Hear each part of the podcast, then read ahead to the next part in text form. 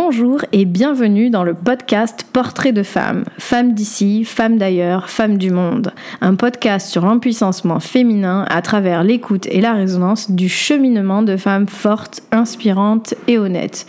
Ici, des femmes partageront leurs expériences, leurs épreuves, leur parcours, un bout de leur vie et de leur réussite pour t'inspirer, pour t'aider à avancer, pour t'offrir leurs clés de réussite. Ces partages seront des clés de compréhension pour toi des ouvertures et peut-être même des eureka. Chaque mois, une femme viendra partager son parcours, sa vie, son périple, les difficultés qu'elle a rencontrées et les solutions qu'elle a trouvées pour y faire face. Chaque mois, une femme viendra nous parler d'elle, de son quotidien, de ses challenges en toute intimité. Chaque mois, une femme abordera un sujet de vie, un sujet professionnel, un sujet intime pour te guider vers ton propre empuissancement. Je suis Charlotte, j'ai créé et je gère La Lumière est en vous. La Lumière est en vous, c'est un cabinet d'accompagnement vers le mieux-être et l'épanouissement personnel à Toulouse. Aujourd'hui, j'accueille Marion et Maëva. Marion et Maëva sont en couple depuis déjà quelques années. Elles se sont mariées l'été dernier et aujourd'hui, elles attendent leur premier enfant. Et elles sont là pour nous raconter toutes les deux leur chemin, commun vers la maternité à deux. Donc bonjour Marion, bonjour Maëva, comment allez-vous? Bonjour Charlotte, ça va bien? Ça va bien, ça va bien.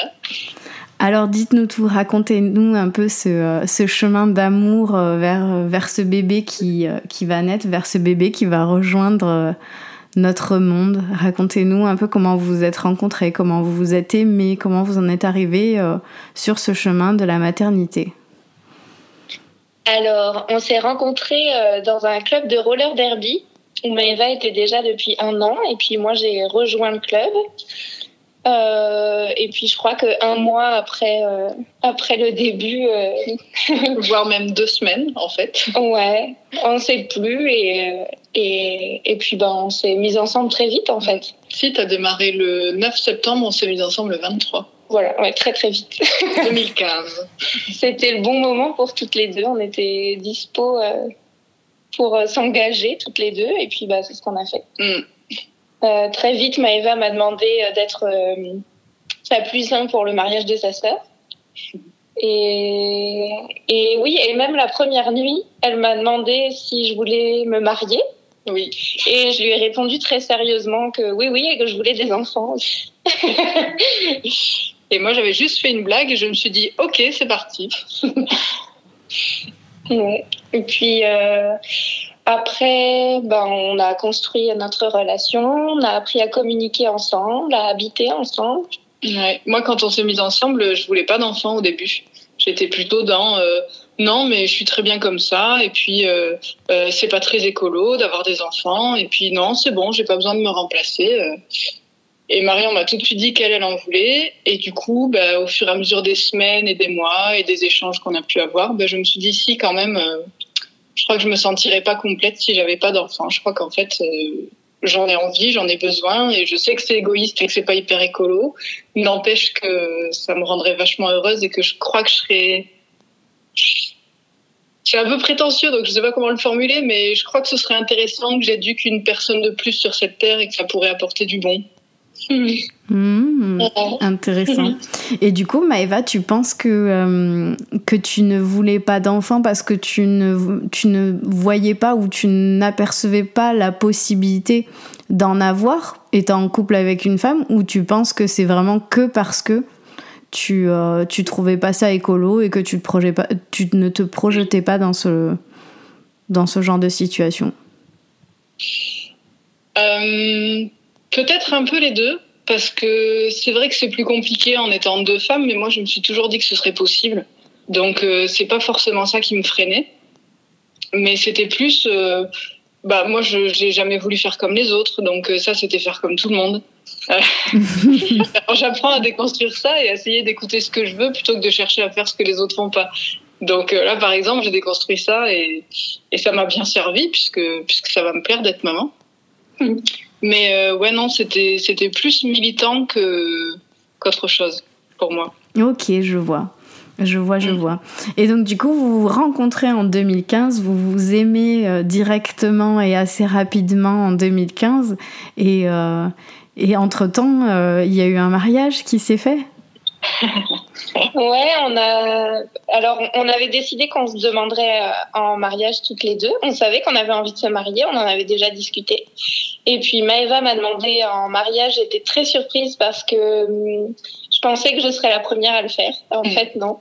Et c'était rigolo d'ailleurs parce que le jour où elle m'a demandé, dans un superbe endroit, dans une belle forêt, avec une belle lumière, euh, moi je lui avais montré que j'avais euh, la bague qui me servait de référence pour pouvoir lui euh, offrir une bague de fiançailles à la bonne taille. Et je lui avais montré, euh, haha, t'as vu, elle est dans mon porte-monnaie, hein, j'y pense. Et elle, elle avait déjà tout ce qu'il fallait dans son sac pour me demander en mariage. Et, et on a prévu notre mariage pour euh, à peu près 18 mois après euh, ta demande. Ouais, moi je t'ai demandé en août 2017 et toi tu m'as demandé en novembre 2017 et on s'est marié en juillet 2019. Donc on avait vraiment envie de prendre le temps de préparer les choses tranquilles, sans se speeder, de faire comme on voulait et puis du coup de faire euh, le, plus simple à nos yeux. Puis toi, tu finissais tes études aussi l'été juste après les demandes, donc euh, on savait que ça allait être trop la course et, on n'aime pas trop courir. Enfin, après, on a découvert que si finalement, puisque finalement le rythme s'est accéléré depuis le mariage, mm. puisque l'été dernier, donc on s'est mariés. C'était un très beau week-end. Mm. Et dans le même temps, moi, j'ai arrêté mon métier d'assistante maternelle. Donc, on avait aussi des tout petits à la maison pendant deux ans. Mm. Et ça, ça a bien décuplé notre envie euh, de devenir maman ensemble. Ah Et mm, donc, moi, j'ai arrêté. Maëva a trouvé son, son emploi euh, en Ariège où on voulait partir vivre. On s'est mariés, on a déménagé. Et moi, je me suis formée comme doula juste après, donc ça s'est bien, bien accéléré. Et puis après, on a commencé les inséminations aussi. Hmm. On on se rend pas compte quand elle le dit comme ça, mais c'était vraiment très, très proche. En juin 2019, elle a terminé son activité. Le 5 juillet, j'obtenais mon emploi, je démarrais le 8 juillet pour qu'on se marie le 19-20 juillet et qu'on déménage le 27 juillet. Donc ça s'est enchaîné. Mais j'ai même arrêté. Euh, j'ai arrêté en juillet aussi, moi. J'ai arrêté ah le 12, je crois, le 12 juillet. ah oui, ah oui c'est vrai, on a fait une semaine de chevauchement où on travaillait toutes les deux. Mm. Incroyable. c'est arrivé pour la première fois. ouais. Et après, au mois d'août, on a repeint toute la maison, donc ça nous a bien occupés. Et en septembre, on démarrait les inséminations. Ouais. Mm. Ok, donc c'était quand même un programme très très chargé cet été 2019. C'est mm. clair. Heureusement qu'on n'a pas préparé le mariage hyper rapidement parce que on serait essoufflé là. Ouais, c'est clair. Vous prépariez le, le marathon. C'est clair. Ouais. Et J'appelle ça le marathon sprinté. Ouais, ouais c'est ça. Et du coup, euh, et du coup, depuis cette course euh, finale ou plutôt ce départ de course euh, sprint, il se passe quoi Depuis septembre 2019, justement, j'entends parler d'insémination. Alors, est-ce que vous avez envie de nous en parler de de ce chemin euh, vers la maternité que vous avez emprunté et qui vous est propre? Ouais, parce que hum, oui, on a envie d'en parler. Euh, en fait, en janvier 2019, moi j'ai fait une demande euh, très officielle à Maïva pour lui demander si elle était d'accord pour qu'on commence ensemble notre chemin vers la maternité. Donc j'avais acheté des petits vêtements de bébé d'occasion, tout mignon. J'ai préparé un beau repas aux chandelles, je pense, avec euh, une commande de, japonais, puisqu'on adore faire ça.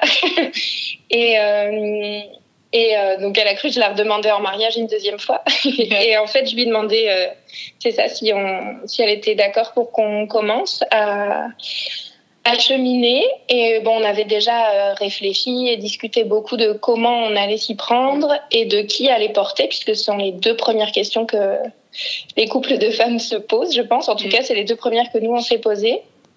Et au tout début, euh, on, pensait que ce serait Maëva qui porterait notre premier enfant parce qu'elle est légèrement plus âgée que moi, de 3 ans. Et puis finalement, euh, moi, j'avais euh, le, le, désir viscéral de, de, porter la vie et d'être enceinte et d'accoucher. Et et du coup, euh, comme j'ai des problèmes de thyroïde qui peuvent aussi nuire sur ma fertilité, on s'est dit, mais en fait, ces trois ans, on s'en fiche. Et euh, bah, autant que moi, je commence. Et en plus, Maëva s'installait dans son activité, donc euh, ça tombait bien à niveau timing, puisque moi, je crée mon activité euh, comme entrepreneuse. Donc, c'est plutôt un bon timing pour moi aussi d'être enceinte en même temps que je crée mon activité. Et donc voilà, ça, on avait répondu à la question. Ok, c'est Marion qui va porter, c'est moi. Et puis après, comment faire? On savait qu'on voulait pas partir sur une procréation médicalement assistée parce qu'on sait que c'est long, on sait que c'est dur et que moi, je, le, corps médical me rebute. J'ai très peur de tout ce qui est médicalisé et donc euh, j'avais pas du tout envie de me lancer là-dedans, d'aller à l'étranger, euh, de financièrement aussi d'avoir cette c'est ça en fait le risque de que ça fonctionne pas, de le prendre comme un échec, de plus pouvoir rien faire à côté parce que financièrement c'est très lourd. Après, moi ce que je tiens à préciser là-dessus quand même, c'est que ce qu'on est en train de raconter là, notre nos décisions sur la conception, c'est notre solution idéale à nous. C'est-à-dire que Marion et moi, on a vraiment parlé pendant des heures de nos histoires de vie, de nos héritages familiaux, de nos désirs pour nos enfants, de de qu'est-ce que ça voulait dire la maternité pour nous. Et vraiment, c'est des heures et des heures de conversation pour qu'on en arrive à OK, donc la meilleure solution pour Maëva et Marion, c'est ça. Mais euh, je voudrais pas qu'on croie quand je parle que je suggère que pour tous les couples de femmes, ça pourrait être la meilleure. C'est vraiment notre solution à nous qu'on partage. Et effectivement, moi, la logistique de d'aller à l'étranger pour pouvoir concevoir, pour moi personnellement, c'était vraiment trop lourd. C'était trop de pression sur le corps de la femme. C'était alors c'est moi j'avais lu des témoignages de femmes qui l'ont vécu et effectivement la première fois, la deuxième fois, la troisième fois, on y va ensemble, on paye des jours de congé, etc. Et puis très vite, c'est quand même beaucoup d'aller-retour, le temps de s'inscrire à l'hôpital et ensuite d'y aller pour le les traitements et ensuite d'y aller pour les inséminations. Et, euh, et, du coup, bien sûr qu'au début, on fait tout ensemble, sauf qu'au bout d'un moment, c'est difficile de prendre des jours de congé à chaque fois. Et les billets d'avion au dernier moment, ça coûte très cher. Je préciserai pas que c'est pas écolo, mais quand même. et, du coup, très vite, euh, il y, a, y, a, que la maman qui va porter l'enfant qui y va. Et du coup, nous, on avait vraiment ce désir de concevoir ensemble autant que possible.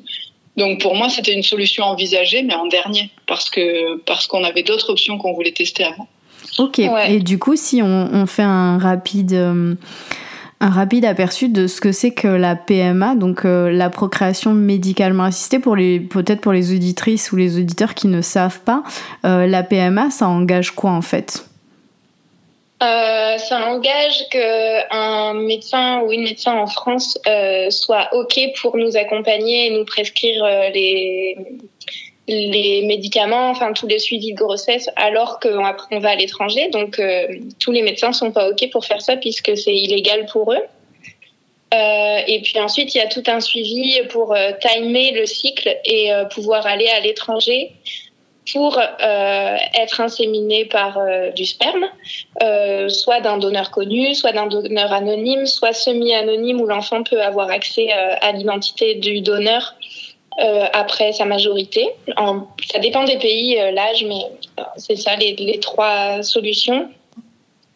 Et donc, c'est ça. Les, par exemple, souvent, on parle de la Belgique ou de la France, de la Belgique ou de l'Espagne pour les couples de françaises.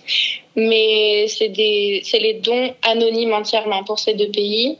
Nous, on voulait un donneur connu et ça aurait été le Danemark ou le Portugal les plus proches. Euh, mais c'est forcément plus cher. Mm. Et, euh, et, en fait, après, il faut choisir sur une banque euh, de, de donneurs des critères. Euh, c'est ouais, les, les, femmes qui en parlent, elles disent c'est vraiment comme choisir un nouveau canapé. Quoi. On, on rentre la couleur des yeux, la couleur de la peau. Il y a même des enregistrements de la voix. du monsieur qui, qui fait ce don ouais, pour aider à choisir. Et donc, ce sont euh, les femmes qui choisissent le donneur pour euh, concevoir leur enfant. Nous, on voulait pas ça. on, ne voulait pas ça. Et, euh, et, ensuite, pour le processus PMA, selon le, les, difficultés de conception, en fait, il y a plus ou moins de traitements hormonaux lourds. Euh, quand on passe en FIV, c'est un traitement hormonal très lourd où euh, la femme est même euh, mise en ménopause programmée. Donc FIV, fécondation in vitro, où la PMA, ça va être juste une injection de sperme, alors que la FIV, on va concevoir l'embryon à l'extérieur du corps de la femme et ensuite on va le mettre à l'intérieur d'elle. Mm. Et la FIV est une PMA aussi, puisque c'est médicalement assisté. Mm. Mais il y a plusieurs stades, quoi. Et, Ouais. Donc en fait, on va euh, prendre du sperme, prendre le corps médical va injecter au moment de l'ovulation et donc de la fenêtre de fertilité de la femme qui reçoit le don et qui portera l'enfant euh, le sperme au bon moment en fait. Hmm. Voilà. Et donc nous, c'est ce qu'on a fait, mais sans être médicalement assisté. Ok, donc du coup, bah, racontez-nous un peu ce choix euh, vers, vers lequel vous vous êtes tourné parce que j'ai compris que c'était pas la PMA euh, la PMA classique. Et donc du coup quel a été euh, quel a été votre chemin votre parcours? Ben, c'est vrai que nous on avait posé des questions à des amis qui étaient déjà mamans et qui avaient aussi choisi de faire une, une insémination artisanale on appelle ça donc entre elles sans assistance médicale et, euh, et, du coup, on a, un peu suivi ce qu'elles ont fait. Donc, on a décidé d'envoyer un mail à nos amis proches euh, géographiquement et aussi euh, en termes de connexion. Et dans ce mail, on leur demandait s'ils avaient dans leur connaissance l'homme qui pourrait répondre à nos critères. Donc, nos critères, il y en avait plusieurs. On voulait pas que ce soit quelqu'un de notre entourage parce qu'on souhaitait que le donneur accepte de rencontrer l'enfant sur sa demande mais on ne souhaitait pas qu'il soit dans l'entourage euh, de l'enfant pendant qu'il grandit. Donc que ce soit quelqu'un de vraiment extérieur à notre vie, donc ça pouvait pas être un copain. Euh, ensuite, on souhaitait que ce soit quelqu'un qui soit déjà papa et du coup qui ait déjà assouvi son besoin de transmission et qui du coup, pour que pour nous ça réduise le risque qu'il euh, qu'il souhaite assouvir ce, besoin avec notre enfant. Donc c'est important que notre enfant il ait deux parents, c'est Marion et Maëva et c'est tout. Après, cette personne, c'est un donneur qui fait un don, euh, comme on ferait un don du sang, c'est un don de sperme, et puis voilà. Et si notre enfant veut connaître ses origines génétiques, il peut éventuellement le contacter, mais c'est tout. Ok. Donc, euh, parce que le risque, comme c'est illégal euh, de faire ça en France, le risque, c'est que le donneur reconnaisse l'enfant et que donc la maman adoptante ne puisse jamais adopter son enfant. Exactement. Puisqu'on a le droit d'avoir que deux parents. Mm. Donc, le, c'est, il faut une extrême confiance en ce, cette personne qui, qui est le donneur parce que sans ça, c'est pas possible en fait. Ben, mm. Ok, ça veut dire que euh, Marion, quand tu vas accoucher, donc toi tu vas être reconnue maman d'office, mais Maëva, pour que toi tu sois reconnue maman de cet enfant que ta femme, ton épouse, mm. porte, comment ça se passe en fait? Euh, il y a pas mal de démarches. J'ai droit de commencer les démarches d'adoption à partir des six mois de l'enfant. Et, euh, et, après, je constitue un dossier qui prouve que je suis une bonne mère avec des témoignages de différentes personnes. Et, euh, et je le dépose devant le juge.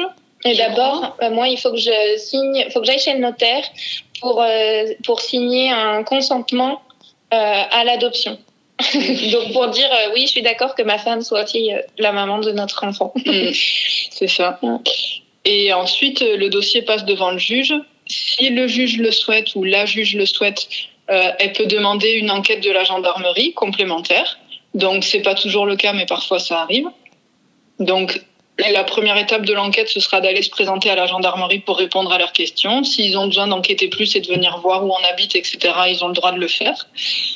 Et, euh, et, ensuite, euh, une fois que l'enquête est complète, euh, la juge accepte ou non notre dossier. Alors, c'est très rare que les dossiers soient refusés parce que je crois que c'est pas tellement autorisé de refuser une adoption. Par contre, euh, les juges ou les gendarmes qui sont pas hyper favorables à notre démarche, ils peuvent vraiment faire traîner les dossiers très très longtemps. En moyenne, ça prend à peu près un an pour que pour que l'adoption soit validée. Mais si les juges sont pas tellement d'accord, ça peut prendre plus de temps. Mais du coup, euh, bon, alors je, je, suis un petit peu atterrée euh, d'entendre euh, d'entendre ça, mais mais du coup pourquoi attendre les six mois de l'enfant en fait? Enfin, je, je, je suis assez sous le choc là en fait. Parce que pour une adoption plénière, en fait c'est comme pour les couples hétéros. Si une femme a un enfant d'une autre union, ou de pas d'union d'ailleurs, mais elle a un, elle a un enfant, que ce soit un homme ou une femme, il faut qu'il y ait six mois de concubinage avec l'enfant pour pouvoir l'adopter. D'accord. Ouais. Et du coup, à, la naissance de l'enfant, quand euh, euh, l'enfant sera déclaré, euh, moi j'aurai deux livrets de famille. J'ai mon livret de famille de mariage avec Maëva et sera créé un autre livret de famille avec mon nom de jeune fille et notre enfant. Qui porte une jeune fille de Marion. Alors que quand on s'est marié, on a bien réfléchi aussi, on a décidé de garder mon nom de famille à moi, Maëva. Et donc Marion porte mon nom. Et à la naissance de notre enfant, il pourra porter que son nom de jeune fille. Parce que comme moi, je suis pas encore mère adoptante, il n'a pas le droit de prendre le nom d'épouse de sa mère. Il doit prendre que le nom de jeune fille. D'accord. Ok. Donc une, ouais, donc une fois que l'adoption est prolongée et prononcée, il y a encore d'autres démarches à faire pour pouvoir donner le nom qu'on a choisi à notre enfant. C'est long. C'est long, en effet. C'est euh, c'est fou. Ouais, ouais, c'est tout un combat avant la conception et, après la naissance. Et pendant, parce que du coup, euh, comme, comme vous bah. disiez tout à l'heure, ça reste illégal. Ouais, mais en fait, euh, en pratique, euh, on est une fois, en fait, une fois que qu'il y a une personne qui est enceinte, on est reçu comme un couple à part euh, qu'on nous demande souvent comment on a fait alors que ça regarde que nous, euh, c'est le seul truc assez un peu désagréable, mais mais euh, c'est c'est tout quoi, ouais. Encore, ça dépend qui c'est qui demande et comment. C'est sûr que quand c'est un collègue que je vois jamais, je lui dis que ma femme est enceinte, il dit ah comment vous avez fait? On se dit tu peux dire bravo d'abord ou félicitations quelque chose avant de faire le curieux, mais dans l'ensemble moi, j'aime bien en parler. Alors, ce qu'il faut savoir d'ailleurs sur la légalité ou non, c'est que euh, l'insémination comme on l'a faite, elle est illégale parce qu'il n'y a pas eu d'acte sexuel. Mais en fait, le don de sperme est autorisé d'un homme à une femme tant qu'il y a euh, contact génital. D'un homme à une femme célibataire. Ouais. Donc nous, on est dans l'illégalité totale. Donc s'il y a, clairement, s'il y a pénétration du pénis dans le vagin, c'est légal. Voilà. Ok. Moi, je me pose la question du viol consenti, mais c'est tabou, c'est tabou. Ouais. La curiosité de la loi. Ouais. ouais. Et après, dans les autres critères qu'on avait écrits dans le mail, euh, donc il y avait que ce soit quelqu'un de l'entourage de notre entourage, mais pas de notre entourage proche, mhm. euh, que ce soit un homme qui soit papa pour avoir potentiellement euh, assouvi son besoin de, de transmission. Mhm. On n'avait mis aucun critère physique. Non. Et qu'est-ce qu'il y avait encore? Ben, Qu'il accepte que l'enfant le contacte si un jour l'enfant le souhaitait, qu'on puisse être en lien pour des raisons médicales éventuelles, si on avait besoin d'informations au cours de la vie de l'enfant. Ah oui, qu'il se fasse dépister aussi. Évidemment. Ouais. Et voilà. Oui, parce que du coup, euh, là, vu que l'enfant, vous, enfin toi, Maïva, tu ne peux pas euh, le reconnaître ou l'adopter euh, avant ces six mois. Ça veut dire que euh, si par exemple cet homme décide du jour au lendemain euh, que euh, finalement il veut reconnaître son enfant, toi tu ne seras pas en mesure de l'adopter. Exactement. Et ça viendrait complètement détruire notre famille. Alors après, nous, ce qui nous rassure par rapport à ça, c'est que donc on a envoyé ce mail à nos contacts il y a plusieurs personnes qui nous ont répondu, dont une personne en particulier qui pensait à quelqu'un. Donc on a mangé avec cet ami-là, on a discuté exactement de notre demande et on a été mis en contact avec le monsieur qui est devenu notre donneur. Et donc, on a échangé avec le donneur et sa compagne par mail. Alors oui, il y avait ça aussi dans nos critères, c'est qu'on voulait que si le monsieur est en couple et a des enfants, on voulait que, que la famille soit au courant et soit d'accord. Parce qu'il y a aussi des scènes où le donneur, il fait son don, il n'y a pas de souci, mais en fait, sa femme, elle n'est pas au courant, et quand elle l'apprend, euh, c'est impensable pour elle, et du coup, ça vient mettre à mal euh, ben, la famille en construction comme la nôtre. D'accord, bah oui, forcément. Donc voilà, donc nous, avec le donneur, on s'est échangé des mails où on signait toujours, euh, nous, on signait Maëva et Marion, et lui, il signait de son prénom et du prénom de sa compagne. Donc chaque personne relisait l'ensemble, etc. Et on a échangé plusieurs mails comme ça pour vérifier qu'on était bien d'accord et qu'on se comprenait bien. Et en fait, là où on a senti qu'on se faisait tous et toutes absolument confiance, c'est que nous, on a peur que le donneur, il vienne reconnaître notre enfant et donc s'immiscer dans notre famille. Mais lui, il a peur aussi parce qu'il veut bien faire un don de sperme comme un don du sang, mais il n'a pas envie d'avoir un enfant qui débarque à 15 ans euh, en voulant vivre avec lui, en voulant être reconnu. Lui, il a juste envie de faire un don pour aider un couple et puis c'est tout. Donc quand on a senti qu'il y avait ça aussi dans les deux sens, on s'est dit qu'on pouvait vraiment se faire confiance.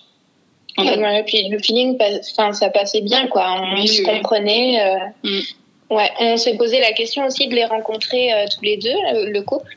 Euh, et puis en fait, on s'est dit que non, on le rencontrerait lui au moment du premier don et pas avant parce qu'on n'a pas envie de devenir des copains, on n'a pas mm. envie de se connaître, on a euh, c'est ça qui reste quelqu'un, une connaissance de connaissance et c'est mm. tout.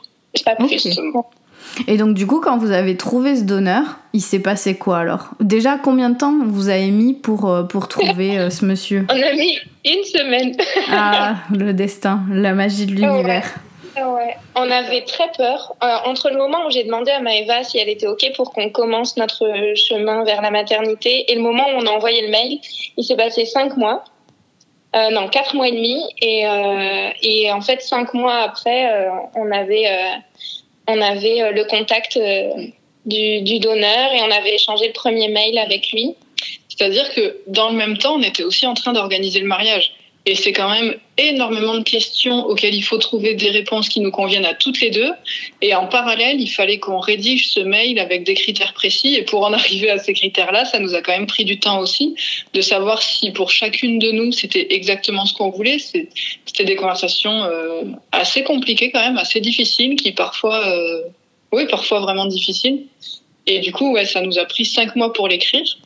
Puis moi, j'avais très peur qu'on trouve personne, en fait, que, que cette personne euh, qui nous convienne à ce point n'existe pas ou mm. qu'on la connaisse pas ou que personne ne la connaisse et que j'avais j'avais très peur de pas trouver donc j'avais très peur d'envoyer le mail en fait et puis on l'a envoyé à des personnes de confiance ce mail mm. mais on avait aussi peur euh, de bah, d'être jugé, de se sentir euh, qu'on nous dise ah bon mais vous faites ça mais vous êtes inconsciente euh, et si lui reconnaît l'enfant alors qu'on en avait parlé pendant des années avant quoi. Et là aussi le mariage ça a joué parce que en préparant le mariage et en en discutant autour de nous, on s'est rendu compte que tout le monde avait enfin beaucoup de personnes avaient des avis sur beaucoup de nos décisions. Et du coup on se disait bon là c'est un mariage, c'est OK, c'est un week-end, c'est super. Mais sur la conception de notre enfant, est-ce qu'on veut avoir l'avis de tout le monde et de quelle manière et qu'est-ce qu'ils vont dire et comment ça va nous impacter? Est-ce que ça va remettre en question des décisions qu'on a prises? C'était euh, un gros chemin. Hein. Mm. En fait, tout le monde, enfin, les réponses au mail étaient hyper euh, soutenantes. Euh, c'était, ouais, c'est ça. Ça s'est fait de manière très fluide une fois qu'on a envoyé le mail. après, on a laissé passer l'été. Donc, c'était en mai, les premiers échanges de mails. On a laissé passer l'été, notre mariage, notre déménagement. Et puis. Euh, le donneur s'est fait dépister pendant l'été. Ouais. Et, euh, et puis on s'est dit, bon, bah, on commence. Euh, moi, je voulais qu'on commence en août parce que pourquoi pas Parce qu'après tout. et puis Maëva m'a dit, oh, oh, mollo quand même. Et donc, on a commencé en septembre. Ouais, parce que moi, ce que je disais, c'est là, on vit dans une tornade de bonheur. Et c'est formidable, toutes ces belles choses qui nous arrivent, mais c'est un rythme effréné. moi, j'ai pas forcément envie que ça devienne notre rythme normal. Et j'ai mis un peu en perspective, là, sur le mois d'août, tous les week-ends qu'on avait qui étaient déjà pris par la peinture, par des visites de la famille, qui venaient voir où on vivait, etc. Et j'ai dit, comment on fait? Quand est-ce qu'on y va? C'est trop tôt.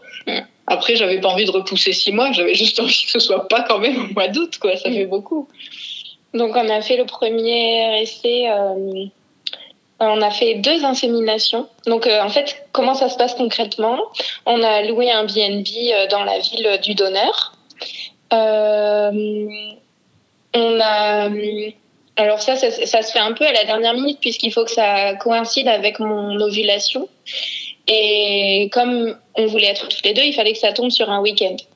Et à la première ovulation, le, week-end qu'on a défini était légèrement après mon ovulation, donc vraiment à la fin de ma fenêtre de fertilité.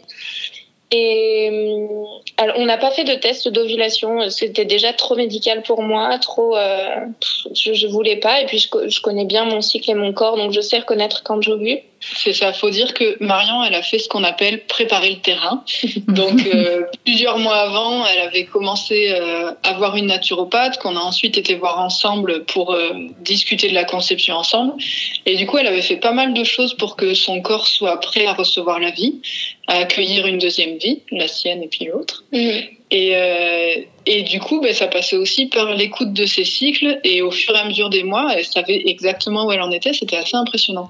Et ce qu'il faut savoir sur la date des inséminations, c'est qu'en fait, une fois que, que l'ovule sort de l'ovaire, il, il survit 24 heures. Donc il a 24 heures pour être fécondé, après c'est fini. Les spermatozoïdes, au contraire, ils survivent 5 jours. Donc il vaut mieux avoir une insémination un peu avant l'ovulation qu'un peu après, forcément. Alors que quand on fait des inséminations médicales, euh, c'est du sperme congelé et donc les spermatozoïdes survivent 12 heures, je crois. Mais il faut vérifier l'info, je suis pas sûre, mais c'est entre 12 et 24, pareil. Donc on avait quand même cet avantage-là, euh, même sans le médical. Mhm. Mais c'est vrai que du coup, pour la première insémination, on avait réservé un peu plus d'un mois à l'avance. Et du coup, bah, en fait, ça, ça a raté parce que on suppose que Marion a ovulé plutôt le mercredi ou jeudi. Mhm. Et donc, la première insémination, c'était le vendredi soir, c'était déjà trop tard. Ok. Donc, Mhm. comme on n'était pas sûr, on se dit, on sait jamais. Si ça se trouve, elle a ovulé vendredi. Donc, on tente quand même, on a tout réservé. Et puis, il faut bien démarrer, quoi. Mais effectivement, on pense que c'est pour ça que ça n'a pas marché au premier essai. Ouais, et puis euh, du coup, on est dans le BNB. Euh, moi, j'ai mal au ventre, je suis un peu stressée bah, de rencontrer le donneur, de est-ce que ça va marcher? Je suis toute euh, fébrile. On est fébrile toutes les deux d'ailleurs dans la voiture pour y aller. On est à la fois hyper excitée, hyper contente de. Bon, ça nous fait un week-end à l'extérieur aussi, c'est chouette. Et, et en même temps, bah, on a peur, donc euh, c'est un peu électrique l'ambiance entre nous, on peut dire. Et puis on voit des signes partout de tout et de rien. Par exemple, euh, moi je vais faire trois courses et pendant que je vais faire, euh, pendant que je marche pour aller jusqu'à la supérette à côté là, je croise une maman qui donne euh, du doliprane à son enfant par la pipette de doliprane. Et il faut savoir que nous, notre choix pour l'insémination, c'était la pipette de doliprane. Mhm. Et on n'en voit jamais. Je veux dire, évidemment, les parents, ils en voient tout le temps, mais quand on se promène dans la rue, on n'en voit jamais d'habitude. Et là, je vois une pipette alors qu'on va faire l'insémination dans deux heures. Ouais, c'est un signe, c'est un joli signe. Ouais. Ouais, on est un peu euh, fébrile et moi j'avais préparé euh, une petite guirlande lumineuse euh, étoilée à mettre sur le dessus de notre lit et puis de quoi me faire un hôtel avec euh, des pierres qui favorisent la fertilité, une bougie. J'avais, je voulais que ce soit un moment, euh, c'est ça joli et que c'est pour ça aussi qu'on avait choisi de pas passer par le médical. C'était pour être vraiment dans notre intimité, dans notre chambre, toutes Mm. les deux et et qu'on soit dans une ambiance euh, chaleureuse et, et, et propice en fait euh, comme comme tous les couples en fait euh, quand euh, quand on conçoit un, un, un bébé on le fait dans un acte d'amour et si on a choisi de pas le faire à l'hôpital c'était pour ça aussi Mm. donc euh, c'était ouais C'est tout à votre honneur. ouais Oh. Et c'était assez rigolo parce qu'on avait un peu raté notre coup parce que on avait bien anticipé qu'il faudrait que le donneur ait quand même son intimité pour faire son don. Donc on avait pris un B&B avec une chambre et pas un studio avec tout dedans. Mais, euh, mais en fait, la chambre, c'était que du... Le mur, il était entièrement vitré.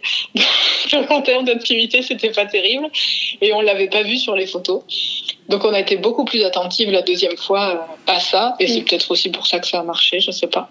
Du coup, il est venu. Euh, bah, on s'est salué. Enfin, en même temps, on, on se parlait pas trop, quoi. Juste, euh, salut, ça va. Euh, euh, on lui a proposé. Un... Après, c'est devenu un peu rituel. On lui proposait un jus de fruits. Lui, il allait dans la salle de bain, et puis après dans l'autre logement, dans la chambre. Et on avait pris un petit flacon d'analyse d'urine, mais finalement, il, il a fait son don dans des tasses à café qui étaient les mêmes dans les deux logements. Ça, c'était rigolo. Et, euh, et puis voilà, il repartait euh, vraiment très rapidement pour que bah, le sperme reste très frais, qu'on puisse euh, le prendre dans la pipette et puis que Maëva me l'injecte dans, dans mon vagin. Et oui, parce qu'il faut qu'il reste chaud, forcément. Ouais. Plus le sperme refroidit, plus on perd des spermatozoïdes. Donc c'est quand même dommage. Et, Oui, euh, et la bonne surprise. Il y a quand même La beaucoup d'informations euh, techniques à savoir quand on décide de faire une insémination artisanale. Ouais, ouais, ouais. Ouais, et puis on sait aussi que bah, la pipette de doliprane, elle est recommandée par les femmes pour son efficacité parce qu'elle a le bout euh, rond, c'est du doliprane pour enfants. Elle a le, bout arrondi, donc ça fait vraiment pas mal. Il n'y a aucun risque de blesser euh, la femme qui reçoit le don. Mm-hmm. et, euh, et, elle est assez longue pour aller le, au plus près du col de l'utérus. Donc euh, voilà, et puis après on s'était renseigné, est-ce qu'il faut l'injecter tout doucement pour pas abîmer les spermatozoïdes ou au contraire est-ce qu'il faut le, euh, faire plutôt rapidement pour, euh, pour, leur donner, pour leur donner une impulsion, qu'ils aillent le plus loin possible. Et on a testé les deux finalement, et puis ça a fonctionné sur celle où on est allé un peu plus vite. Mm. Et puis après, bah, une fois que c'était fait, moi, je suis restée euh, allongée en ayant envie de faire pipi hyper longtemps, avec les, le bassin surélevé par des coussins. Et puis, euh, bah, on a attendu. Moi, je suis allée chercher des sushis. Encore. C'est un peu notre tradition, les sushis pour les grands événements à chaque fois. C'est votre rituel. Ah ouais, il y en a jamais très loin. Et c'est vrai que bah, évidemment, euh, la maman qui était inséminée, il vaut mieux qu'elle aille pas aux toilettes tout de suite. Donc on avait lu une heure. Et du coup, je sais pas, je crois que tu es resté une heure et demie ou deux heures sans aller ah, C'était très long, beaucoup trop long. J'avais mal au ventre. Ouais, ouais. C'était un peu long. Puis comme j'étais stressée, ça accentue euh, la, la, sensation. Euh, ouais. Et puis on a recommencé 24 heures après. Mm. Donc il est revenu, il a refait son don, on a refait l'insémination toutes les deux, et puis on a re-attendu, et puis le week-end s'est terminé, on est rentré chez nous. On a attendu 15 jours, c'était très très long. Oh, c'est tellement long. Moi je me disais, oui, bon, bah on attend, on pense à autre chose, euh, c'est la nature, c'est la magie, tu parles, j'y pensais tout le temps, à chaque instant, et puis de se dire, est-ce que est-ce qu'il faut recommencer ou pas, est-ce que est-ce que c'est le bon moment, est-ce que bah, une petite âme nous a choisi ou pas, comment Marion va le prendre, comment moi je vais le prendre.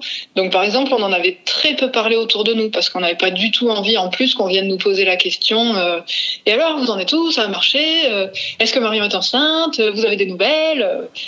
Ouais, on avait vraiment essayé de préserver notre intimité là-dessus. On a plutôt bien réussi d'ailleurs. Ouais, on en avait parlé avec quelques copines, mais pas mm. plus quoi. Mm. Ouais. Et on a attendu, on a attendu. Et moi, je m'étais dit, comme je voulais pas euh, c'est ça, je voulais encore pas médicaliser, donc je m'étais dit euh, non mais je ferai pas de test de grossesse, soit soit mes menstruations arrivent, soit elles n'arrivent pas, et on sait ce que ça veut dire, mais j'étais tellement impatiente qu'en fait on a quand même fait des tests de grossesse. ah moi, c'est le corps de Marion qui accueille la vie.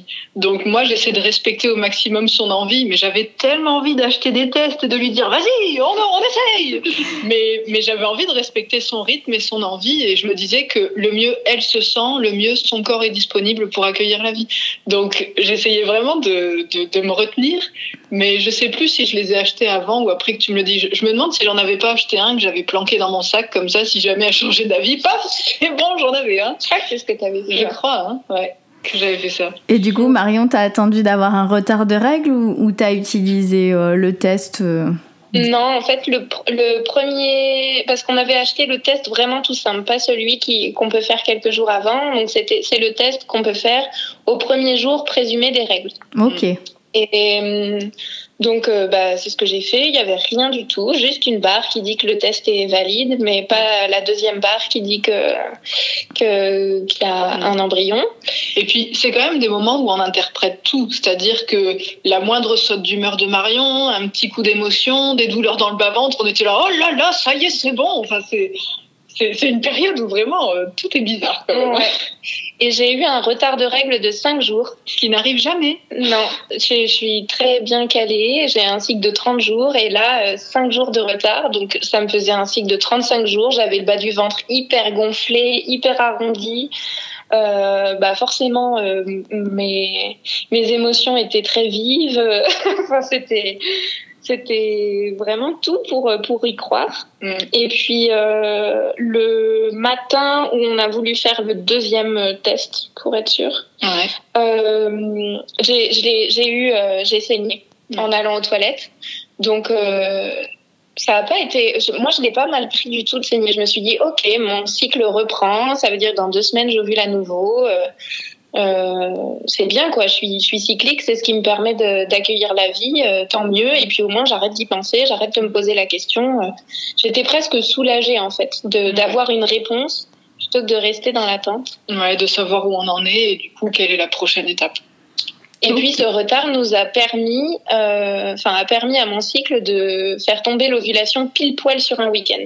Mmh, le fameux décalage nécessaire. Ah ouais, c'était parfait parce que sinon j'ovulais un mardi, donc il aurait fallu faire les inséminations euh, légèrement avant, légèrement après, et c'était mmh. pas l'idéal. Mmh. Donc euh, là, c'était parfait. Et puis, et puis bah donc on a recontacté euh, le donneur pour lui dire coucou, est-ce que tu peux à nouveau caler ton week-end sur l'ovulation de Marion Et ça fait un peu peur parce qu'on se dit combien de fois il va être ok pour euh, pour nous aider et pour euh, bah, caler son emploi du temps perso et familial et professionnel aussi sur sur mes ovulations et sur notre venue dans sa ville et tout. Enfin c'est Ouais, c'est pas simple parce que il faut une personne qui soit d'accord sur la théorie de faire ce don et tout ce qu'on a évoqué précédemment. Mais il faut aussi du coup quelqu'un qui accepte de se rendre disponible. Alors certes, nous on fait tous les efforts pour venir au plus près de chez lui, etc.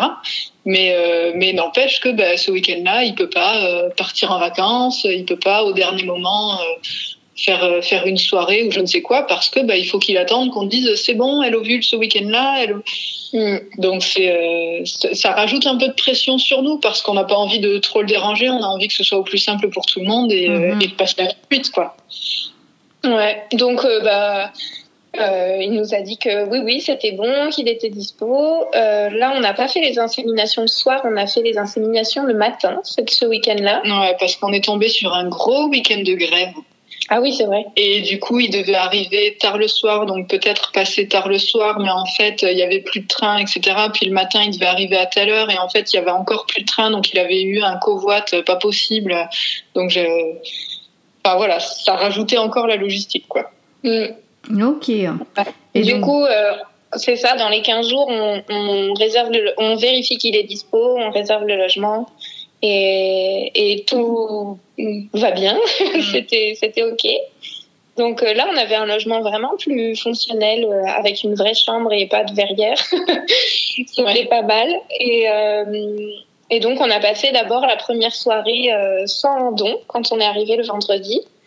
Et Ouais, c'était c'était c'était joli parce que nous on n'a pas de télé chez nous et là dans le logement il y avait une télé donc on a regardé la télévision et ce soir-là dans l'émission qu'on a regardée il y avait un enfant avec un prénom qui nous plaisait vraiment beaucoup et c'est la première fois qu'on était d'accord sur euh, sur un prénom que, qui avait vraiment un prénom qui nous plaisait fort fort à toutes les deux. Mm.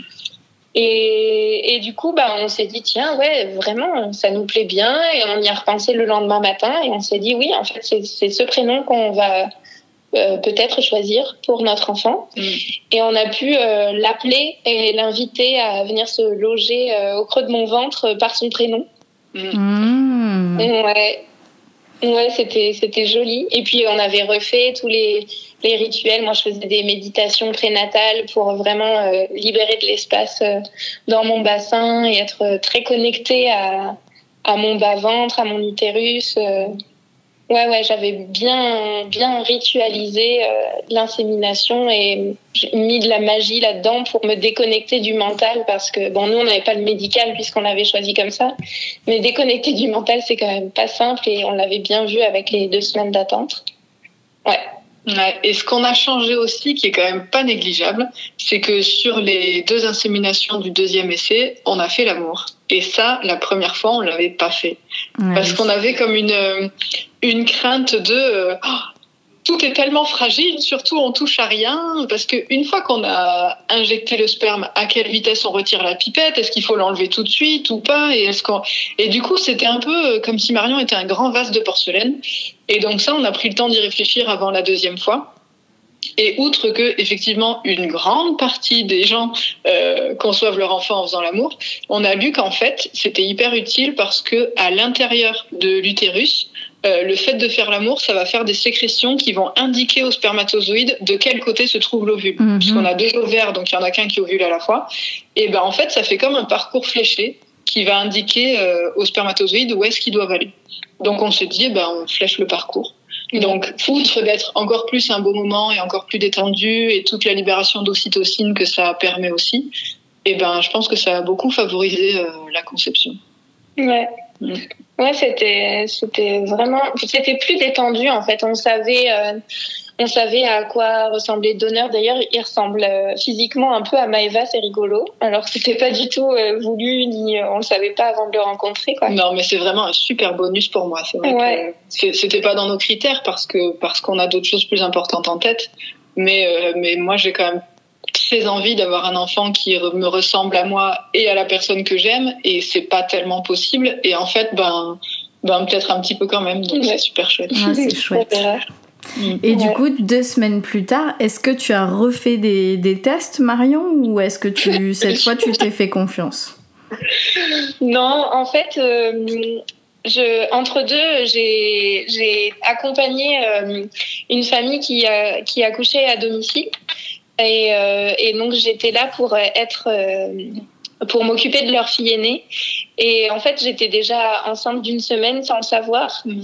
Et euh, je pense que ça, a, je sais pas si ça a joué, mais en tout cas, c'est joli de le penser comme ça. De, c'est ça, j'ai vu une femme euh, faire naître son bébé pendant que moi je commençais à, à faire euh, vivre euh, notre enfant à l'intérieur. Mmh. Et j'avais des premiers signes, mais j'essayais je, tellement de pas voir les signes cette fois-ci que je les ai pas trop écoutés, mais je, je dormais vraiment moins bien. J'avais très soif, j'étais hyper essoufflée. Euh, tu avais des douleurs dans le bas-ventre, des... ça, ça tirait dans ton bas-ventre. Ah ouais, ça tirait vachement dans mon ventre. Et, en même temps, comme j'ai des menstruations très douloureuses, je sais que ça peut être ça aussi. Donc, euh, pas, plus. Mais par contre, euh, oui, on a refait euh, deux tests. Et cette fois-ci, on a fait un test qui est toujours adapté à faire le premier jour présumé des règles. Et là, je l'ai fait trois jours avant parce que j'en pouvais plus d'attendre. Mm. Et c'est rigolo parce que quand on fait le test, euh, on se dit, euh, Maëva et moi, ah c'est chouette, on va avoir une réponse, et en même temps on a peur de la réponse. Donc ah c'est très bizarre comme sensation. Ouais, c'est la magie des tests de grossesse. C'est toujours un ah moment euh, en même temps excitant et désagréable. Ouais, c'est ça. Et puis, alors moi pour le coup, j'y croyais à fond parce que j'observais Marion, je voyais bien les différences par rapport à d'habitude, elles étaient plus fortes que la première fois. Et puis en plus moi, j'avais toujours eu l'intuition que ça marcherait au deuxième essai, que Marion elle serait enceinte la deuxième fois qu'on essaierait. Et du coup, c'était la deuxième fois, donc mon intuition était là aussi. Et j'y... c'est rigolo, elle a toujours dit ça. toujours, toujours. Ça fait euh, peut-être deux ans que tu dis ça. Ça marchera au deuxième essai. Ouais. Ouais, c'est ça. C'est drôle. Et pour le prochain bébé, moi j'ai l'intuition que ça marchera au troisième essai. Alors on verra bien si c'est vrai ou pas. ouais, Et du coup, ce premier test, il était positif? Alors, on a fait le test et en fait, euh, pour les personnes qui en ont jamais fait, donc le rectangle il est tout blanc, il se remplit entièrement de rose et ensuite le rose redescend, ça laisse une barre là où il y a le test pour vérifier que ça a marché et ensuite une deuxième barre si on est enceinte. Et donc en fait, euh, ça se remplit de rose, ça redescend et il y a bien la barre qui dit que le test a marché et à côté c'est blanc. Donc moi je suis quand même un peu déconfite là, j'avoue, je le vis pas très très bien. Et puis on laisse le test posé sur le lit. Et au bout de cinq minutes, je le prends dans mes mains pour le re-regarder et être sûr. Et en fait, il y a une ombre qui est en train d'apparaître. Et je montre à Marion, je dis mais Marion, il y a une ombre, regarde, il y a une ombre. ça a duré moins de 5 minutes en vrai, c'était vraiment plus rapide, mais ça nous a paru super long. Et moi, je j'étais pas trop déconfite, je me disais bah en même temps, on l'a fait euh, avant mon premier jour présumé, donc ça se trouve le test, euh, il, il détecte pas encore mon, mon le taux d'hormone, euh, le bêta HCG qui, mm. qui dit qu'on est enceinte. Mm. Et ouais, du coup, je m'étais dit, bon, c'est parce qu'on l'a fait trop tôt, j'ai été trop impatiente, et puis mm. voilà. Et en fait, il y a bien une petite ombre, effectivement, et on avait gardé euh, les tests de la première fois en comparatif. Et euh... On voyait bien la différence entre celui qui n'avait pas marché, qui était tout blanc, et celui-là où effectivement il y avait une ombre. C'était pas un trait, c'était une ombre. Mm. Du coup, on s'est dit bon, on envoie la photo chacune à une copine, et c'était des copines maman qui nous ont dit mais euh, c'est plutôt très prometteur parce mm. que nous ça nous a fait la même chose. Euh, on a eu ce même test euh, très léger où on voit quelque chose et c'est pas net. Mm. Et donc on a attendu mon premier jour présumé. Euh, donc ça, le test, je crois que c'était un samedi matin. Et le deuxième, on l'a fait le mardi, je crois. Ouais, c'est ça. on avait fait trois jours avant. Et là, il était très clair. Ah c'était, c'était, c'était. Barnette et précise. Ah ouais. Là, il y avait plus de doute. C'était franc, c'était sûr, c'était magnifique. c'était rigolo parce qu'après, on avait envie de le crier. Euh, à tout le monde, de, l'annoncer à tout le monde et en même temps de le garder bien précieusement rien qu'à nous. Et, ouais. et puis j'ai fait des analyses de sang euh, seulement le vendredi, mm. je crois. Et, euh, ou le samedi matin, c'était le samedi matin. Et euh, ouais, bah, ça a montré que, que j'étais bien enceinte. Et puis c'était joli aussi parce qu'on est allées toutes les deux au labo. Et, et la, la, dame euh, au secrétariat du, labo, euh, elle, a bien compris qu'on était en couple toutes les deux et elle nous a dit bah euh, le, laboratoire est fermé le samedi après-midi, mais comme vous avez vos, vos analyses, les résultats via internet, ça va être dans l'après-midi. J'imagine que vous êtes très pressé, donc appelez-nous à midi et demi et puis on pourra vous dire par téléphone les résultats. Mmh. Donc trop gentil, ça nous a fait super plaisir déjà pour bah, qu'on soit reconnu. C'était une première reconnaissance, c'était chouette. Et, et puis bah, quand on a appelé, elle nous a confirmé que qu'on allait être maman, quoi. Ouais. ouais. ouais. Hmm, c'est trop chouette. Donc du coup, vous allez être maman en juin, juillet? Juillet 2020. Ok. La, la, date de naissance est prévue le jour du premier anniversaire de notre mariage. Oh, encore un signe. oui. on n'aura pas besoin de chercher quoi s'offrir. c'est le plus beau cadeau. C'est le plus oui, beau. Ça. Et en même temps, c'est celui qui chamboule le plus euh, la vie. Hein. C'est le plus beau. Et puis, comme tout n'est qu'équilibre dans l'univers, ben voilà. Paraît-il. Ouais. Ça chamboule tout, mais c'est tellement bon. Et du coup, si on ne devait retenir qu'une seule grande idée de, tout votre parcours, de, tout ce chemin euh, vers la maternité à deux, ça serait laquelle selon vous? Ah. Hum. Hmm, moi, je dirais qu'il faut essayer au maximum de faire confiance au pouvoir de la femme créatrice. Donc revenir vers euh, des choses essentielles avant. Enfin, encore une fois, c'est mon idée. Hein. Oui, bien sûr. Euh, aller puiser dans, dans, dans, tout ce que la femme sait faire naturellement avant d'aller vers le médical, euh, l'assistance médicale. Ouais, ça a été notre solution et, et encore maintenant, euh, là dans, dans le suivi de grossesse, euh, mm. on, on, on, recule pour chaque examen et, euh, et ouais, on a fait la déclaration puisque c'est le seul examen qui est obligatoire, donc c'est bon, la Sécu sait que je suis enceinte, tout mm. ça. Et après, les échotographies, on n'est pas sûr de toutes les faire. Euh, moi, il faut que je fasse euh, quand même euh, pas mal de, de prises de sang pour ma thyroïde. Et puis, je suis pas immunisée contre la toxo, donc il faut que je le vérifie. Mais je le vérifie pas tous les mois parce que c'est trop médical pour moi. Et, et, et puis surtout, bah, c'est ça, je m'écoute. Je sais quand ma thyroïde est déréglée. Je, je sais quand je suis en bonne santé. Donc, je mange bien, je prends soin de moi, j'ai un rythme qui me le permet. Et, c'est ça, on sait reconnaître, toi et moi, quand je vais bien ou pas. Donc, ah euh, donc euh, pareil pour notre bébé, quoi. Ouais, tout à fait. Et quand je dis euh, d'aller vers le pouvoir de la femme avant l'assistance médicale, je parle pas de la PMA, hein. je parle de avant d'aller vers tous les traitements médicamenteux qu'on peut proposer aux, aux, femmes et aux couples qui ont des difficultés à concevoir. Je parle de vraiment, il y a des lectures très intéressantes qui, qui permettent de se rappeler de tout ce que le corps de la femme sait faire et c'est important d'y penser, je pense. Mhm. Mm. Tout à fait. Bon, mais merci Marion, merci Maëva pour, euh, pour ce partage. Merci euh, d'éclairer euh, nos lanternes qui ne le sont pas toujours sur ce chemin que vous prenez. Merci bah, pour tout ce, que, tout ce que vous avez partagé aujourd'hui, toute cette intimité, parce que c'est quand même très très intime, votre parcours.